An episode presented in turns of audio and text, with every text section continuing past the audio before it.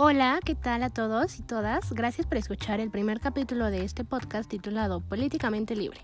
Yo soy Ariadna Sánchez y hoy les traigo una reflexión acerca de la relación entre los medios y el poder. Primero que nada, es importante saber qué es la comunicación política, la cual es el producto del intercambio entre tres actores del espacio público, los cuales son el sistema político, el sistema de los medios y los ciudadanos electores. Bueno, entre el poder político y los sistemas de comunicación, como el periodismo y los programas televisivos, existen grados de control, como lo son la parcialidad en los medios, el control estatal de las instituciones mediáticas, su grado de interacción, la élite política mediática, el grado de convicción de la función social y política de la profesión periodística. Dentro de la comunicación política, tenemos los modelos de interacción entre los medios de comunicación y los sujetos políticos. Uno de ellos es el modelo adversario, el cual es el marco de una acción de vigilancia y escrutinio de la actividad política por parte de los medios. este tipo de, medios de comunicación son aquellos con notas sensacionalistas o amarillistas, buscan más vender por la portada, vender por el, por el escándalo que pueda causar que realmente por la relevancia de la información. Aquí vemos mucho esos periódicos, esas, esos programas televisivos en donde anuncian que el diputado se metió a un bar y mm, en plena acto de campaña. Cuando pues en realidad eh, nos encontraba, o sea, y si la noticia se lee con, con mayor profundidad, pues realmente no cuenta algo escandaloso, ¿no? O pierde, em, en este caso, em, los actores políticos pierden o, o se hace saber su vida pública de ellos fuera del ámbito profesional. Pero también contamos con el modelo del colateralismo, el cual comprende la existencia de un periodismo que simpatiza con los motivos del el interlocutor político y se presta a sostenerlo. En este caso se prefiere más la negociación o el intercambio de recursos que el conflicto. Aquí pues vemos mucho movimiento de intereses, ¿no? Entre los medios de comunicación y los actores políticos, entre eh, podríamos llamarlo prensa comprada, televisoras que trabajan eh, con un cierto partido político, en donde solo se, se transmiten, se sacan notas que al propio actor le convenga, ¿no? Aunque también contamos con otro tipo de modelo, que es el de competición, el cual figura en que algunos medios de comunicación, ya sea prensa escrita o televisiva, se comporten como partidos políticos, y no precisamente para promover los ideales del interés público y la defensa de la ciudadanía, utilizando así el poder de argumentación en interlocución que ha dado muchas veces el jaque mate a los partidos y a los líderes políticos en el poder. Aquí podemos ver claramente que a veces los medios televisivos o periodísticos, cuando cuentan con una gran popularidad y una gran cantidad de poder, más bien ejercen el poder político, em, pueden volverse incluso bastante poderosos, que han llegado en algunos casos a, quitar a, personajes de, del poder dentro de, dentro de la política. También otro modelo que usualmente se está utilizando demasiado en nuestra modernidad es el modelo de mercado. Este se refiere a la competencia dentro de los respectivos mercados mediáticos y entre sectores multimedia que comparten una mayor, que comparten una mayor atención a los balances y a la búsqueda de recursos publicitarios. Eh, la posición política de un periódico, de una cadena de televisión, puede estar orientada comercialmente, ya sea por el interés empresarial en obtener del interlocutor político favores legislativos en materias como las normas de antimonopolio o las facilidades financieras.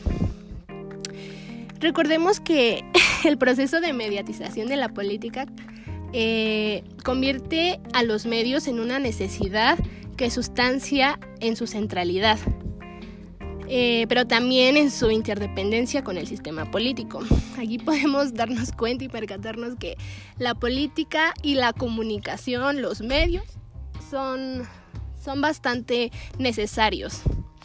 Es muy importante recordar que los medios no ejercen el poder, pero tienen la posibilidad de influir de varias formas e intensidades en el ejercicio de poder.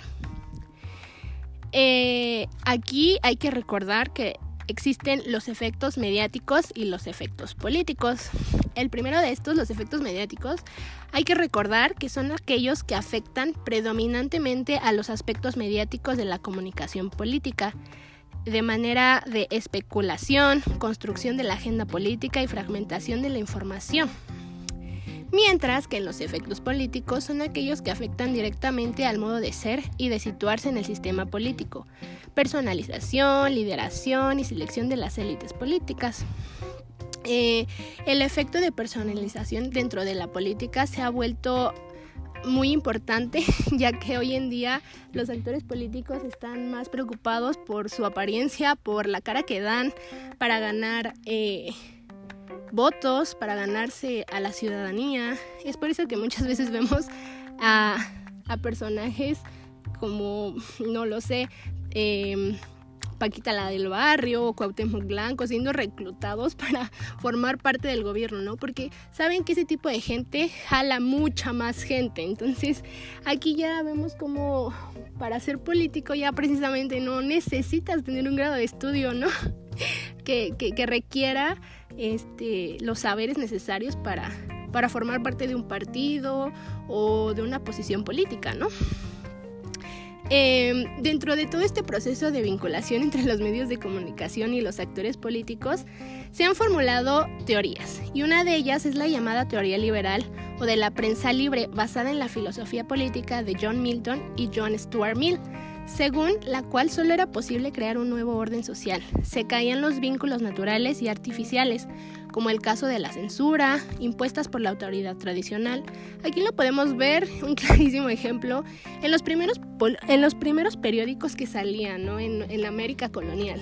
Los primeros que teníamos como El Hijo del Aguizote, que si bien hacían una crítica política, pero también era altamente censurada. El gobierno pues los veía como un problema eliminar porque pues claramente había em, em, momentos de protesta, eh, se, le, se le quería hablar hacia la ciudadanía sobre los temas políticos. Y también tenemos una segunda teoría, es que es perteneciente al liberalismo económico, llamada también la teoría del mercado de las ideas.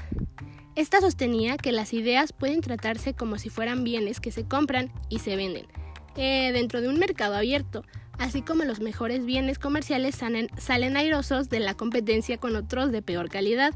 Las mejores ideas acabarán imponiéndose en el mercado.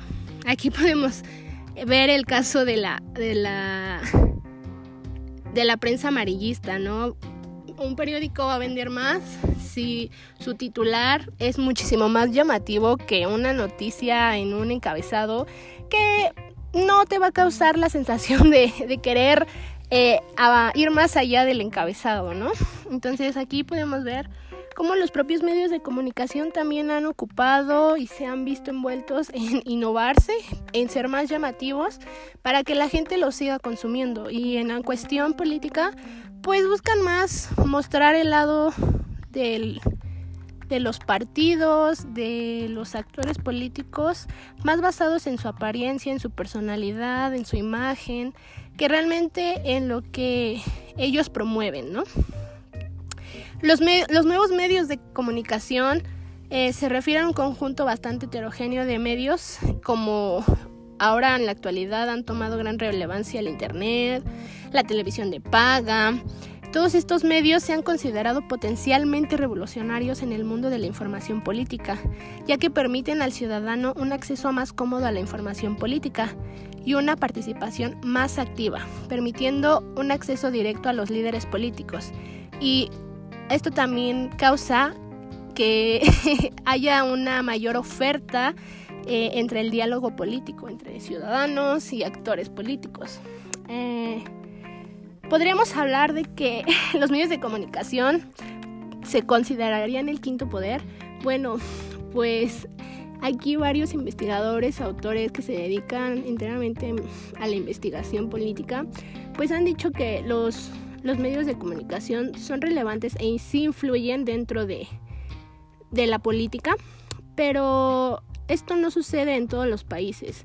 Si lo planteamos de una manera global, pues aún hay países en donde la comunicación política eh, está demasiado censurada. Todavía dentro de nuestras democracias existe una censura en donde vemos el caso de muchos periodistas desaparecidos, ¿no? En donde eh, hay cosas turbulentas, hay acciones mediáticas que, que no permiten el fácil acceso a la información tenemos este no tenemos una transparencia política y por ende no podríamos decir que tenemos una transparencia eh, dentro de los medios de comunicación. Ahora bien, también podemos ver que pues grandes empresarios están íntimamente relacionados con políticos, ¿no? Eh, se conocen en bares, eh, que van al mismo club de golf, entonces aquí también podemos ver que los intereses están relacionados tanto con los medios de comunicación como la política. ¿Esto cómo podría afectar a la democracia? Pues yo considero que debería haber una forma de mediar tanto a los medios como a los actores políticos, a la política, ya que uno no puede existir sin el otro. Ambos necesitan uno del otro, pero debería haber eh, cláusulas, reglas que ambas partes respetaran para poder tener una convivencia y una comunicación clara para, para los propios, eh, ya sea televidentes, radio escucha, porque pues a final de cuentas la comunicación política es algo que influye en todos, para bien o para mal.